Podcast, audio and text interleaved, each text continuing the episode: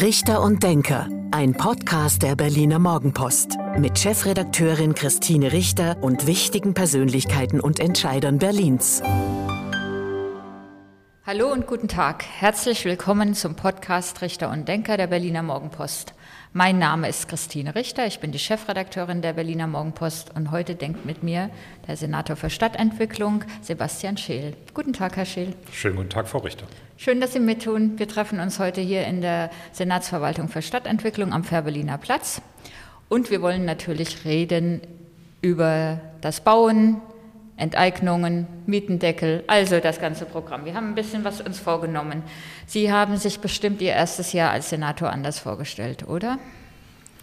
Ähm, also erstmal war ich sehr gerne Staatssekretär. Insofern habe ich mir erstmal gar nichts vorgestellt. Als die Situation dann kam, äh, war mir schon klar, dass es eine, nochmal eine größere Verantwortung ist und das hat sich auch bewahrheitet. Es ist durchaus ein anstrengender Job. Ich spielte an auf die Corona-Pandemie. Sie haben dann im, wahrscheinlich auch hier im Homeoffice gearbeitet. Ja die Pandemie war ja schon da. Die Pandemie war schon da, Sie haben ja. völlig recht. Ähm, wie waren jetzt so die, die letzten Monate? Wie haben Sie das erlebt?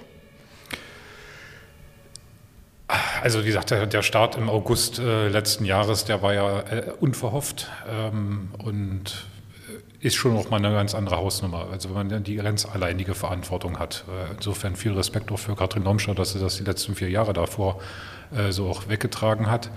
Äh, und natürlich gerade vor die Entscheidung des Bundesverfassungsgerichtes war natürlich ein herber Rückschlag und hat mich auch persönlich äh, tief getroffen. Also auch in der Hatten Sie nicht damit gerechnet? Also wir reden über den Mietendeckel, die Bundesverfassungsgerichtsentscheidung, dass der Mietendeckel ja. unzulässig ist. Hatten Sie nicht auch damit gerechnet?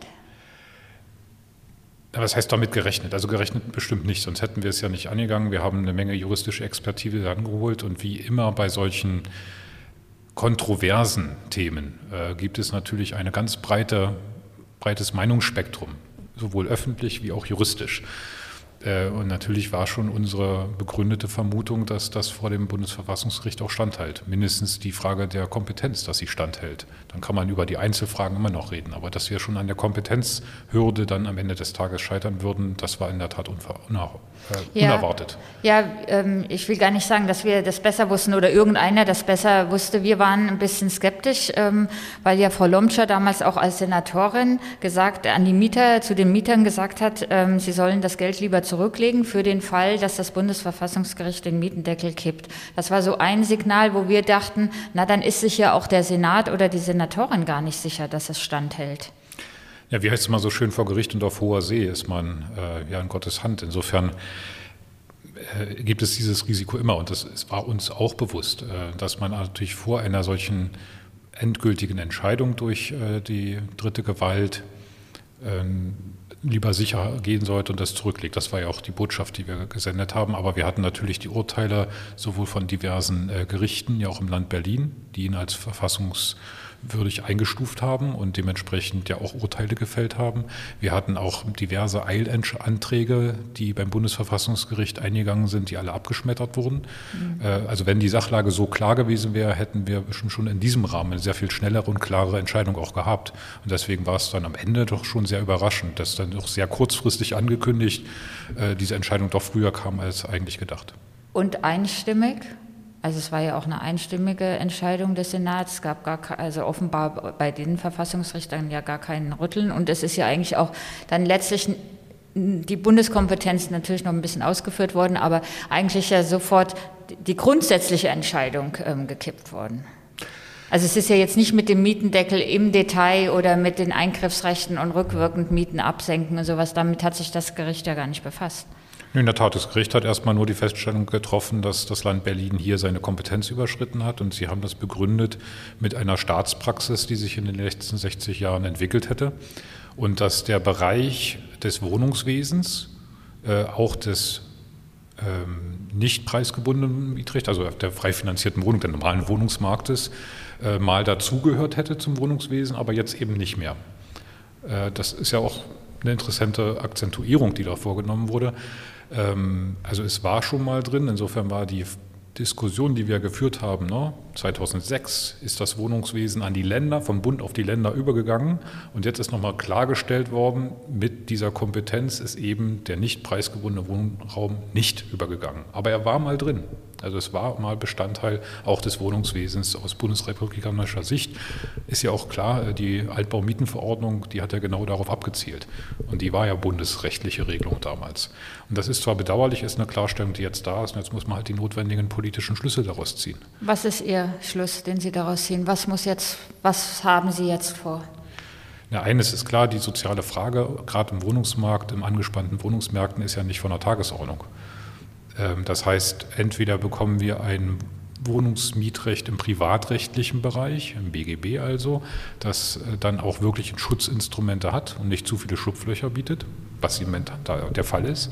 Oder aber wir brauchen eine Länderöffnungsklausel, die den Ländern die Chance gibt, über öffentliches Mietpreisrecht in solchen Situationen agieren zu können. Das sind die beiden Wege, die offen stehen und die gerade diskutiert werden.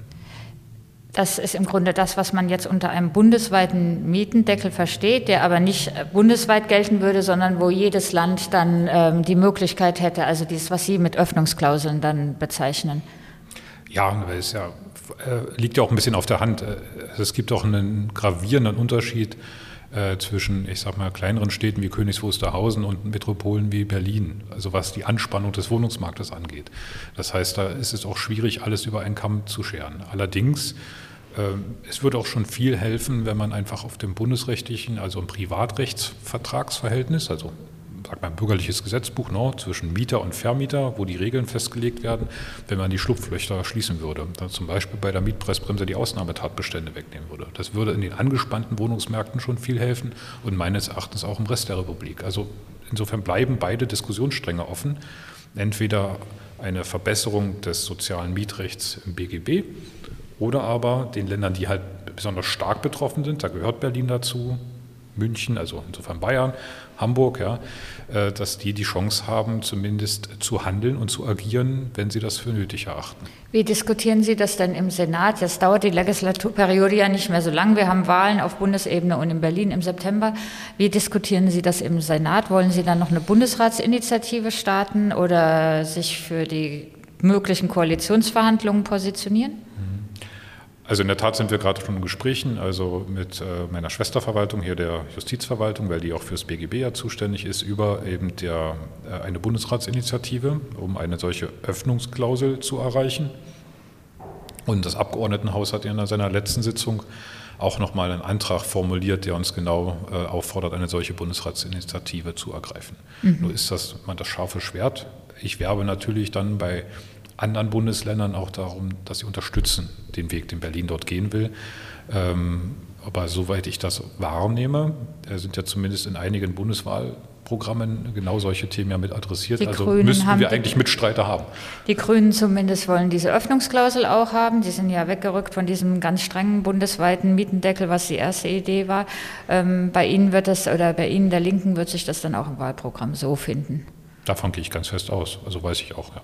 Ja. Wir haben ja auch schon im Bundestag, gibt es ja auch schon einen ersten Antrag dazu. Was ich immer in der Diskussion nicht verstanden habe, ist, warum man nicht die Mietpreisbremse besser nutzt. Die ist ja auch verschärft worden. Es gibt auch heutzutage Möglichkeiten gegen Spekulationen, also wenn Grundstücke oder Häuser einfach über Jahre ähm, liegen gelassen werden. Man kann ja da was machen. Wir haben das in Berlin erlebt mit diesen sogenannten Horrorhäusern, ähm, dass man da, das ist natürlich alles kompliziert und schwierig, vielleicht sagen Sie auch zu langwierig, ähm, aber eigentlich gibt es doch die Instrumente. Mietpreisbremse ist auch nochmal verschärft worden. Ähm, also der, das große Problem der Mietpreisbremse ist, dass sie zu viele Ausnahmen zulässt oder eine wesentliche Ausnahme zulässt, nämlich grundhafte Sanierung und das nicht näher definiert, was das bedeutet, ähm, erlauben, dass man sich aus dem System des Mietspiegels verabschiedet und damit auch aus dem System der Mietpreisbremse verabschiedet. Das heißt, wenn ich billig saniere, kann ich teuer vermieten, muss mich nicht mehr an die ortsübliche Vergleichsmiete halten. Die Mietpreisbremse funktioniert ja nach dem Mechanismus, nur ortsübliche Vergleichsmiete, in der Wiedervermietung plus 10 Prozent, dann ist Schluss. Eigentlich ein ganz, nicht ganz dummer Gedanke. Wirkt zwar auch mietsteigernd, aber ist erstmal eine Begrenzung.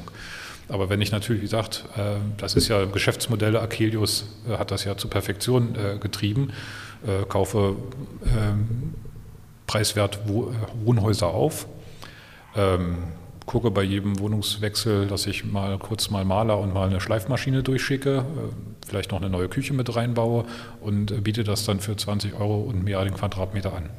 Das ist das Modell, was die Mietpreisbremse zulässt. Und ja, das Grundproblem ich, an der Mietpreisbremse ist. Die, ich will jetzt nicht den Immobilienkonzern ver, ähm, verteidigen, aber natürlich, Sie sagen, das ist dann eine billige Sanierung. Ähm, der äh, Konzern argumentiert, das ist dann schon sehr eine hochwertige Sanierung, die ja dann auch, wenn es dann, wenn es dann Menschen gibt, die diese 20 Euro oder 18 Euro, was auch immer, dann bezahlen, ja auch eine hochwertig sanierte Wohnung bekommen. Also ich bin jetzt nicht hier die Verteidiger der, der Immobilienkonzerne, ja. nur ich wollte es jetzt auch nicht so stehen lassen. Ich sage nur, die Mietpreisbremse hat ja einen Grund gehabt, warum der Bundesgesetzgeber die reingeschrieben hat.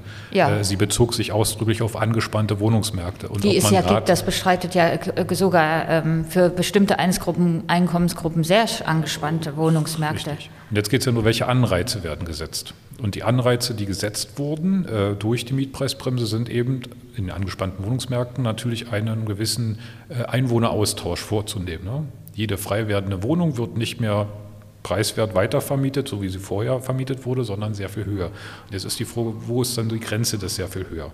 Mietpreisbremse sagt plus 10 Prozent des Ortsüblichen, wenn nicht die Ausnahme wären. Und nicht die Mietpreisbremse ist das Problem, sondern die Ausnahmen sind Was das hätten Problem. Sie denn lieber ähm, jetzt, dass man diese Ausnahmen abschafft oder dass man diese Öffnungsklausel macht oder beides? Also ich bin da in den Wegen relativ frei. Wichtig ist es, dass den Mieterinnen und Mietern am Ende hilft und natürlich vor allen Dingen bei der Wiedervermietung ein vernünftiges Niveau weiterhin erlaubt in dieser Stadt, dass wir diese Mischung, die wir in der Stadt haben, auch halten können, dass die Krankenschwester weiterhin ihren Wohnort auch in Berlin halten kann, weil ihr Einkommen einfach mehr nicht hergibt. Ja? Ähm, und da bin ich relativ offen. Also ob aber das einzige Problem ist, also weshalb ich ein bisschen mehr zu dem öffentlichen Recht tendiere, ähm, in Form einer Öffnungsklausel, äh, da das BGB sieht vor, dass der Mieter in einen Rechtsstreit mit dem Vermieter im Zweifel gehen muss. Das ist beim öffentlichen Recht anders. Da kämpft der Staat für die Rechte des Mieters. Und da habe ich eher eine Präferenz. Das war ja das Gute am Mietendeckel, dass der Staat hat die Themen durchgesetzt und nicht der Mieter muss sich mit seinem Vermieter anlegen. Und da liegt eben insofern ein wesentlicher Unterschied zwischen öffentlichem Recht und Privatrecht. Hm. Jetzt gibt es einen sogenannten kleinen oder Mini-Mieten, kleinen Mietendeckel für die sechs landeseigenen Wohnungsbaugesellschaften. Ähm, Sie haben im Senat ähm, dem zugestimmt und ähm, das kostet oder hat weniger Einnahmen für die Wohnungsbaugesellschaften in Höhe von 150 Millionen Euro insgesamt über die Jahre. Geld, das also zur Sanierung oder auch zum Neubau fehlt. Ist das so klug? Also erstmal ist es, glaube ich, richtig, dass der Senat, nachdem die Landeskompetenz abgesprochen wurde, gesagt hat, ja, aber wir haben ja trotzdem dieses Thema weiterhin. Und dass da, wo der Senat eigene Möglichkeiten hat zu agieren, das, was er als richtig erkannt hat, ja, als richtige Maßnahmen, dann natürlich auch versucht umzusetzen. Das ist eine Glaubwürdigkeitsfrage. Ähm, was haben denn die Wohnungsbaugesellschaften Ihnen hinter verschlossenen Türen gesagt? Lass uns, lass uns bitte Mieten auch erhöhen?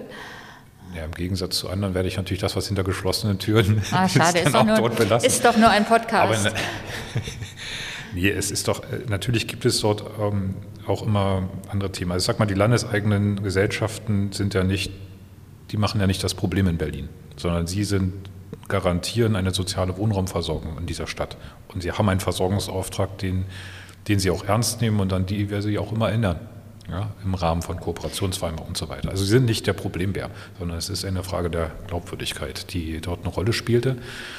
Ähm, brauchen aber auch Geld, um zu wirtschaften und um Richtig. bauen zu können. Und, und im um Gegensatz zu vielen zu anderen nehmen sie das Geld, was sie haben, ja nicht ein, um Dividenden auszuschütten oder äh, ich sag mal, ihre Rente aufzubessern, was auch okay sein mag äh, in, in Maßen, äh, sondern sie brauchen das Geld, um halt den dringend notwendigen Neubau zu finanzieren, um auch Sanierungsinvestitionen, energetische Sanierung insbesondere voranzutreiben. Und das darf man nicht aus dem Blick verlieren und dementsprechend muss man diese Balance immer halten. Aber ich darf nur daran erinnern, dass das Mietenwok ähm, einen Betrag von, glaube ich, 240 Millionen, wenn ich mich richtig erinnere, an Mindereinnahmen, es geht ja nicht um Verluste, es geht ja Mindereinnahmen produziert hat. Ähm, insofern sind wir mit den jetzigen Regelungen, also ist das schon eingepreist äh, und wird also insofern die wirtschaftliche Leistungsfähigkeit der Gesellschaften in keiner Weise schmälern und auch ihre Investitionsfähigkeit und Tätigkeit der Zukunft nicht gefährden. Kommen wir zum Thema Neubau. Ähm, der Senat hatte sich ehrgeizige Ziele gesetzt vor fünf Jahren zu Beginn der Legislaturperiode. Die sind nicht erreicht worden. Die 30.000 Wohnungen sind nicht erreicht worden. Neue Wohnungen, woran lag es? Also erstmal ist richtig. Der Senat hat sich ein sehr ambitioniertes, oder die Koalition hat sich ein sehr ambitioniertes Ziel gesetzt, indem sie sagte, die sollen innerhalb dieser fünf Jahre fertiggestellt werden. Ja. Äh, da hat es äh, mein Kollege im Bundesinnenministerium äh, sehr viel einfacher. Da stand ja nur, soll dafür Sorge tragen, dass da wird ja, jede Baugenehmigung gleich mit eingerechnet. Sie meinen, Herr, so und als Erfolg Herr Seehofer war klüger als der rot-rot-grüne Senat nee, ich glaube, oder schlauer? Ich glaube natürlich, der Druck, unter dem wir äh, stehen, hat natürlich auch dazu geführt, dass man sich ein, ein sehr ambitioniertes Ziel gesetzt hat. Und um das Mögliche zu erreichen, muss man auch, mal, muss man auch ambitionierte Ziele auch ähm, ähm, sich auch vornehmen. Ja, ich glaube, äh, das Ziel, das Ziel war auch, ähm, das war beeindruckend, aber es war ja auch, ähm, sagen wir mal, nicht unrealistisch. Man kann sich ja auch unrealistische Ziele setzen. So war das ja nicht. Es war eher es war ein gutes Ziel, Ziel genau. nur es ist nicht geschafft worden. Und jetzt es ist, ist die Frage, Ziel, das von woran lag das? optimalen Bedingungen ausging. Also dass eben keine in den Planungs- und äh, Bauabläufen keine Probleme dazwischen kommen. Also war in keiner Weise eingepreist, dass es auch mal eine zweite Ausschreibung geben kann, dass auch Ausschreibungen angegriffen werden, wenn ich mal von hinten gucke. Auch nicht eingepreist worden, dass das ein oder andere Gutachten, dass vielleicht auch nochmal ein Artenschutzthema aufkommen sollte bei der ein oder anderen Bebauung, die dann eben dazu führt, dass wir nochmal am Ende ein Jahr Beobachtungsphase verlieren, wann wir sozusagen den Bau starten können. Die gute Botschaft ist ja, dass wir knapp 23.000 Wohnungen fertiggestellt haben werden und die weiteren am Ende im Bau sind.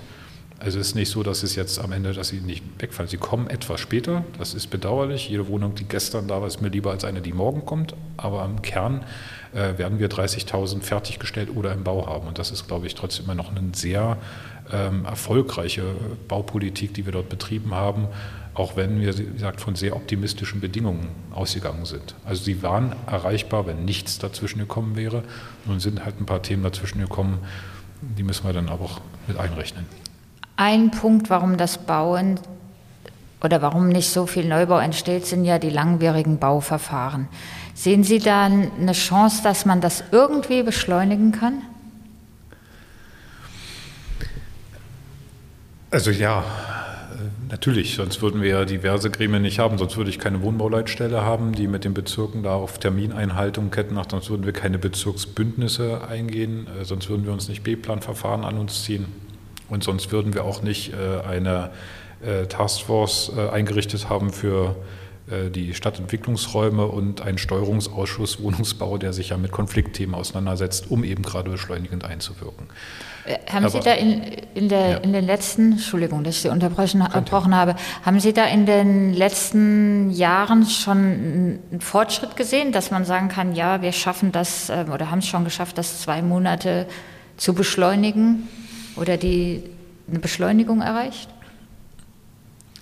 Also ich glaube, wir hatten eine ganze Menge von, von Themen, also andersrum, Projekten, ja, Einzelprojekten. Ich glaube, wie gesagt, immer dieser, in der Pauschalität ist das immer schwierig zu beantworten, weil jedes Projekt hat natürlich seine eigenen Tücken und seine eigenen Problemlagen.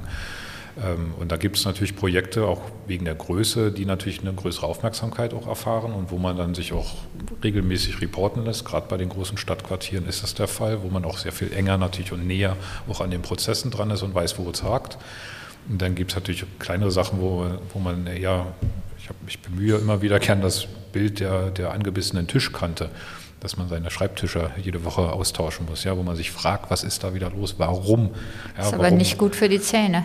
Nee, für die sowieso nicht, ja. Es bleibt ja nur ein Bild.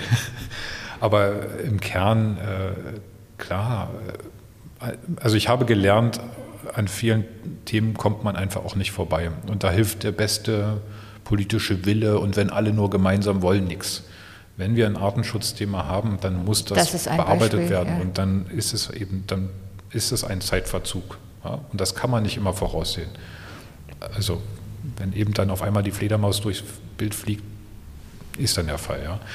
Ähm, es gibt andere Themen wie Verkehr, da merken wir natürlich schon, dass, dass dort einfach in den letzten Jahren, äh, dass wir da zu spät gestartet sind. Und das sind selbstgemachte, hausgemachte Fehler, auf die werden sehr wahrscheinlich eher abstellen. Ja? Also, äh, also wenn wir keine Verkehrsinfrastruktur vorgeplant haben, wir wissen, dass die Planungszeiträume aber zwischen sieben und zehn Jahren brauchen und das auch nicht wirklich beschleunigbar ist. Jetzt kann man sagen, dauert alles viel zu lange, ja. Deutschland ist unfähig und hm, aber das der rechtliche Rahmen ist aus Gründen auch so, wie er ist, dass eben auf ja, es ist Belange Rücksicht genommen wird. Sie haben völlig recht. Es ist natürlich aber schon die Frage, die man stellt, warum dauern solche, solche Verfahren, Sie haben das Verkehrsthema angesprochen, warum dauert es so lange, einen Radweg, einen sicheren Radweg auf der Müllerstraße zu bauen? Warum dauert das sieben Jahre? Das ist ja verrückt.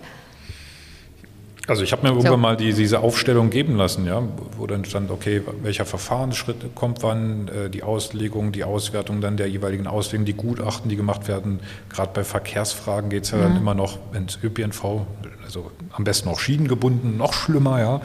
Äh, warum diese Trasse muss dann auch bestimmten Parametern genügen, also in Form von muss sich wirtschaftlich lohnen. So und so viele Leute müssen dort reinkommen, da müssen wir Gutachten gemacht werden. Da wird die Trassenführung beachtet geht es ja auch am Ende bis hin ja zu Enteignung von Grundstücken, die notwendig ist, um diese Trasse dann auch dort durchzuführen. Und äh, da sind die, die Spielräume zeitlich, also mal, theoretisch kann man immer sagen, kriegen wir schneller hin. Aber im Kern läuft es immer darauf hinaus, dass es und, nicht schneller geht. Und das ist aber bei dem, beim Bauen auch. Also in der, in der Verwaltung, im Verfahren sehen Sie da noch Möglichkeiten? Ja, man kann das schon optimieren. Äh, und ich sag mal, da gibt es wir arbeiten ja oder wirken ja auch immer darauf hin. Also ich finde ja, gerade bei den größeren Bauvorhaben ist es wichtig, so schnell wie möglich die Stakeholder an den Tisch zu holen, also die Leute, die damit reden. Ne? Also sag mal, von der Feuerwehr über die Naturschutzbehörde, Denkmalschutzbehörde, äh, Verkehrsbehörde, alle müssen dort an einen Tisch. Man braucht planungsbegleitende Workshops, die sozusagen die Themen auf den Tisch legen, weil dieses Hin und Her, dieses Ping-Pong, das kostet ja unendlich viel Zeit. Die eine Behörde fragt ab, Träger öffentlicher Belange, frühzeitige Beteiligung. Ja. Wie sieht es aus? Wie steht ihr? Seht ihr hier ein Problem? So, meist in der frühzeitigen Beteiligung, da äußert sich noch keiner so richtig. Weil ist ja noch gar nicht so richtig klar, was für ein Bauvorhaben das wird. Ja, und dann arbeitet man weiter und dann kommt die eigentliche Trägerbeteiligung, also wo alle öffentlichen Einrichtungen sich dann äußern sollen, wie sie zu diesem Bauvorhaben stehen. Und dann kommt auf einmal die Überraschung hoch. Dann wachen alle auf. Und das kann man, glaube ich, besser hinbekommen, wenn man sehr viel frühzeitiger sich ver verbindlicher committet, verbindlicher miteinander Verabredungen trifft. Okay, ich, ich bleibe jetzt mal beim Thema Denkmalschutz, habe hier ein Thema und ich möchte, dass das ungut Ich, Verkehr, sehe hier ein Thema, dafür müssen wir nochmal ein Gutachten haben. Ich, Umwelt, sehe hier Verschmutzung, Altlasten, und so. Tiere. Ja, was auch immer, ja, genau. Also, dass das sehr viel frühzeitiger angegangen wird, äh, weil die, die Schlaufen, die wir drehen, indem wir sozusagen die Themen immer quasi nacheinander abarbeiten und möglichst, wenn man das eine gelöst hat, kommt dann der andere und sagt, aber die Lösung gefällt mir jetzt nicht die kriegen wir nur hin, wenn wir das miteinander dort stärken. Und wenn Sie Fristen verkürzen und die Einspruchsfristen verkürzen oder so, war es nur so wir eine Idee. Wir haben harte, also ähm, gerade im Baugenehmigungsverfahren haben wir sehr harte äh, Fristen, mh. vier Wochen.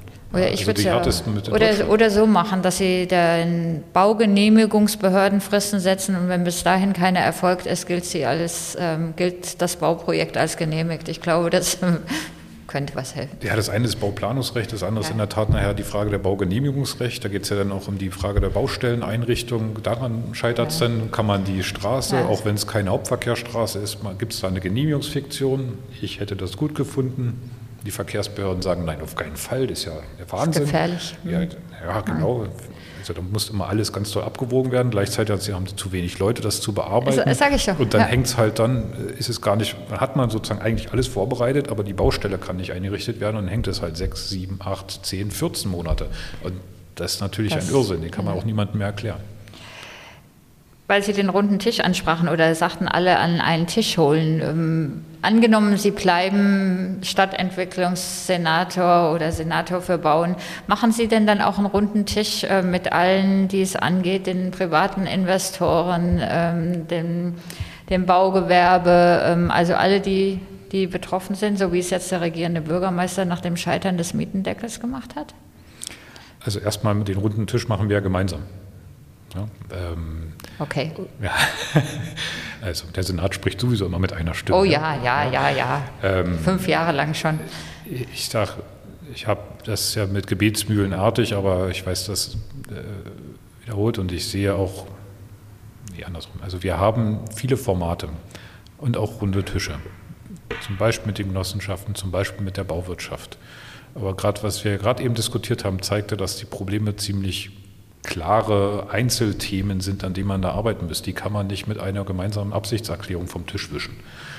Und auch runde Tische machen natürlich jetzt nicht zwingend äh, die Konflikte, die auch da sind, die wir auch gerade besprochen haben, einfach, äh, die werden dadurch nicht runder, sondern die bleiben sozusagen äh, handfeste Interessenkonflikte und handfeste Abwägungskonflikte, mit der jeder Investor umgehen muss. Und natürlich ärgert sich jeder, ist ja auch nachvollziehbar, der da irgendwie bauen will, wenn er auf einmal noch mit dem nächsten Belang wieder belästigt wird, ja, und das alles in die, in die Zeitachse hat. Und ich gebe auch zu, man kriegt natürlich auch ein bisschen Respekt vor Leuten, die äh, äh, bauen wollen, so spannend dieser Prozess ist und was man dann am Ende rausbekommt. Man muss schon eine Menge Leidensfähigkeit auch mit an den Tag legen, all diese Stufen zu durchlaufen. Was auch daran liegt, dass natürlich Berlin ein hochverdichteter Raum ist. Im Gegensatz zu Hamburg haben wir die doppelte Einwohnerzahl hier. Ne? Äh, das heißt, die Konflikte, gerade im verkehrlichen Bereich, wie viele Leute gehen hier von A nach B, wie viele Autos haben wir auf der Straße, wie viele Leute sind in der S-Bahn, wie viele Leute sind in den, in den Schulen.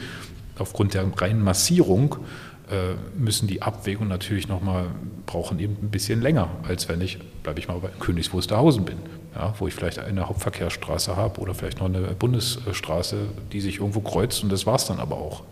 Ich will jetzt nicht Königs Wusterhausen zu nahe treten, aber ich sage nur ja, das.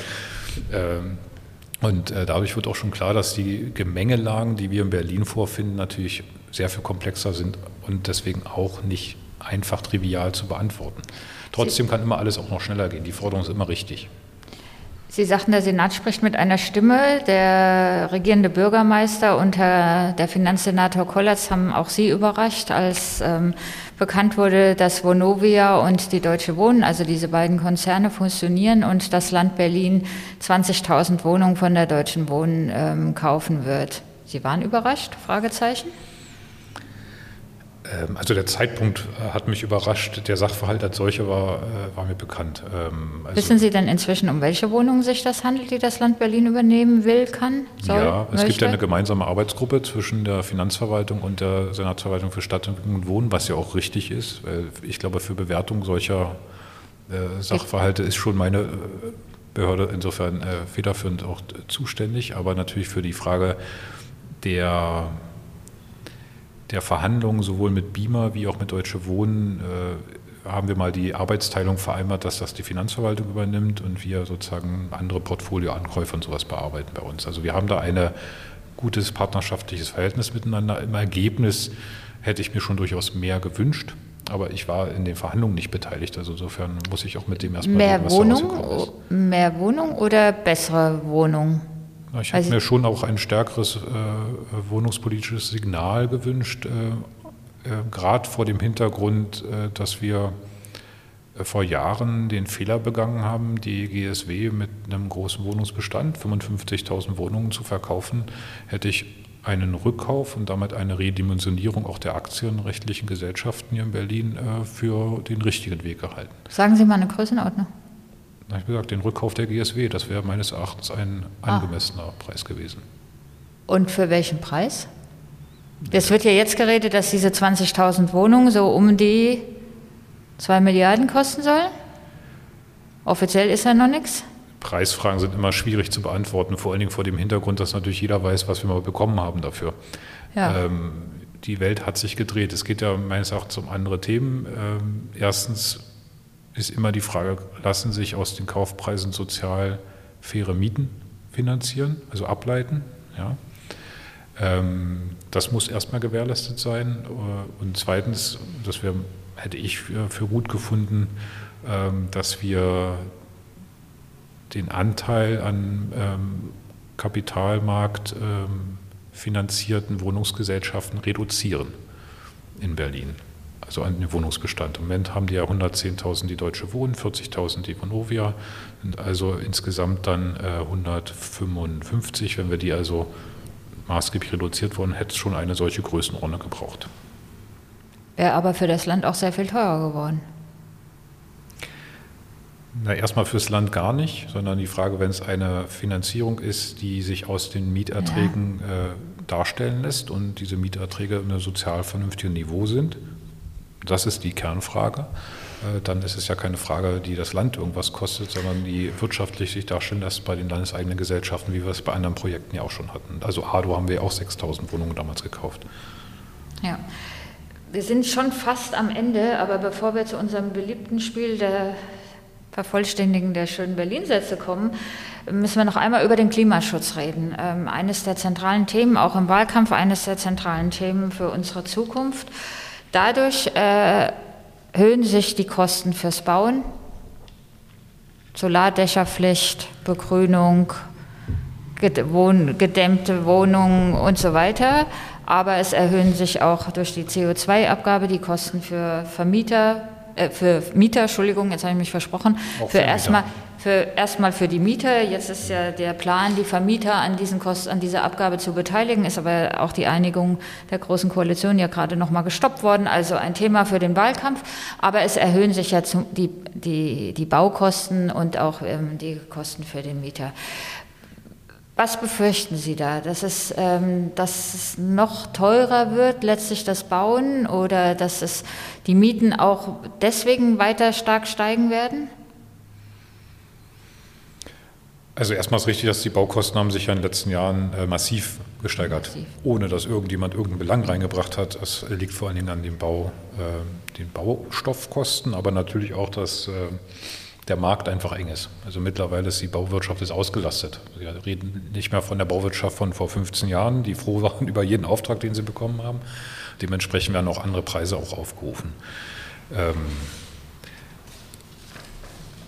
wir brauchen natürlich eine, ein gemeinsames Verständnis. Ich glaube, wenn man eine solche große Aufgabe wie die Frage des Klimawandels und äh, des klimaresilienten Umbaus auch der Stadt und Neubaus äh, in der Stadt ähm, äh, als wichtiges Thema adressiert, dann kann das nicht gegen die soziale Wohnraumversorgung gestellt werden. Und wir brauchen natürlich weiter einen leistbaren Wohnraum und Klimabelange. Das heißt, die Frage, die, die wir haben, äh, ist ein Thema natürlich auch öffentlicher Forderung und einer der Lastenverteilung. Ja, und ist ja gerade angesprochen worden, gerade bei der CO2-Bepreisung. Bis 2050 soll es eine CO2-Neutralität im Bestand der Wohnungen geben. Ja, das äh, kann natürlich nicht einseitig zulasten der Mieterinnen und Mieter gehen, weil dann die Akzeptanz auch für solche klimaschützenden Maßnahmen einfach sinkt. Das haben wir ja bei der Modernisierung gehabt, wo ich nie verstanden habe, warum die Mieterinnen und Mieter die Frage einer gesellschaftlich wichtigen Aufgabe wie der energetischen äh, Reduktion, äh, der Energiereduzierung, äh, warum die eins zu eins auf die Miete umgelegt worden ist. Weil Wohnwerterhöhung, kann man nur sagen, hätte auch Geld einsparen müssen, hat es aber nicht. Die meisten Leute haben dann nur mehr Miete gezahlt, aber nichts davon gehabt oder wenig davon gehabt. Äh, und das sollte man in dieser Debatte dann auch in eine vernünftige Abwägung bringen. Und deswegen brauchen wir eine faire Lastenverteilung zwischen Mieter, Vermieter und Staat, was die Kosten einer solchen äh, auch Klimawende angeht. Und dazu gehört natürlich, wir haben die Starkregenereignisse hier in Berlin. also vor Jahren kann ich mich erinnern, wie hier alles überflutet war. Wir haben diese Hitzeperioden. Also es ist ein Thema, das die Leute hier in Berlin hautnah auch empfinden, was auch wichtig ist. Ähm, und dementsprechend muss man darauf auch reagieren. Und da ist natürlich die Frage extensiver Dachbegrünung jetzt kein Riesenkostentreiber, sondern ein notwendig, vor allen Dingen notwendig, mindestens das, wenn nicht sogar Retentionsbegrünung eigentlich zu machen, dass wir da auf den Dächern Retentionsflächen gewinnen. Ähm, und wir müssen diese Frage Anpassung dessen, was wir bauen, Nachhaltigkeit, ja, auch Holz, ähm, wie wir bauen, wie wir den Lebenszyklus betrachten und wie wir die soziale Wohnungsraumfrage lösen. Das müssen wir gemeinsam betrachten und das nur noch zu vernünftigen Konditionen. Insofern stellt äh, sich wie immer die, das Nachhaltigkeitsdreieck da in einer Frage von Ökonomie, Ökologie und sozialer Frage. Die kann nicht einseitig zulasten der einen aufgelöst werden. Das war fast das Schlusswort. So, Herr Scheel, jetzt kommen wir zu den zehn Sätzen. Auf los geht's los. Ich bin bereit. An den Berlinern schätze ich, dass sie streitbar sind und ein offenes Herz haben. Um die Mieter zu schützen, brauchen wir Ein echtes soziales Mietrecht, möglichst auf öffentlicher Basis. Am liebsten verreise ich nach, in, auf. Am liebsten verreise ich. Am liebsten verreise ich, äh, ich gebe zu, in ferne Länder, weil ich gerne auch anderes sehe und äh, andere Kulturen kennenlerne. Gibt es ein Lieblingsland? Ach, der Klassiker wahrscheinlich Italien, Frankreich, ja. Die beste Leistung des rot-rot-grünen Senats war? erstmal eine Aufbruchstimmung geschaffen zu haben. Und deswegen glaube ich auch, dass der Mietendeckel das richtige Signal war, dass Politik sich um die Sorgen und Nöte der Menschen kümmern möchte. Und das war, glaube ich, eine große Leistung, dieses Berlin wieder zusammenzubringen, weil es an der Frage der Wohnungsnot auch auseinanderzubrechen droht. Meine Freizeit verbringe ich gerne. Gerne mit einem guten Buch oder einem Glas Wein. Das beeindruckendste Bau. Und meinen Kindern. Okay. Meine Freizeit verbringe ich gerne mit meinen Kindern. Ein Buch. Das beeindruckendste Bauprojekt in Berlin ist? Oder war? Das ist jetzt eine gute, gute Frage. Also ich finde ja, ähm, also von der Planung her finde ich besonders faszinierend die Knorrbremse. Mhm. Ja, ich meine, ich finde allein schon in Chipperfield für Marzahn zu bekommen, ist ja schon ganz großartig. Aber natürlich gibt es so viele großartige Bauprojekte, die wir in Berlin haben. Deswegen würde ich mich ungern auf eins festlegen wollen. Durch die Stadt bewege ich mich mit? Zugegebenermaßen äh, zu oft mit dem Auto. Wohnungskonzerne müssen enteignet werden, weil? Weil es eine berechtigte Frage ist, inwieweit der Wohnraum als besonderes Gut, weil es um den Wohnraum, damit um das, wo Menschen leben, um deren Lebensraum geht, ähm, nicht den Kapitalinteressen ausgeliefert werden sollte. Eine Randbebauung am Tempelhofer Feld ist? Eine Frage, die in den nächsten Jahren zu beantworten ist. Und der Abschlusssatz für das Jahr 2021 wünsche ich mir? Eine weise Entscheidung der Berlinerinnen und Berliner, wer sie durch die nächsten Jahre führen soll. Vielen Dank, Herr Scheel. Das war der Podcast Richter und Denker der Berliner Morgenpost. Mein Name ist Christine Richter. Ich bin die Chefredakteurin der Berliner Morgenpost. Und heute hat mit mir gedacht der Senator für Stadtentwicklung in Berlin, Sebastian Scheel. Vielen Dank. Ich danke auch. Das war Richter und Denker. Vielen Dank fürs Zuhören. Schalten Sie nächste Woche wieder ein zu einer neuen Folge mit Berliner Morgenpost Chefredakteurin Christine Richter.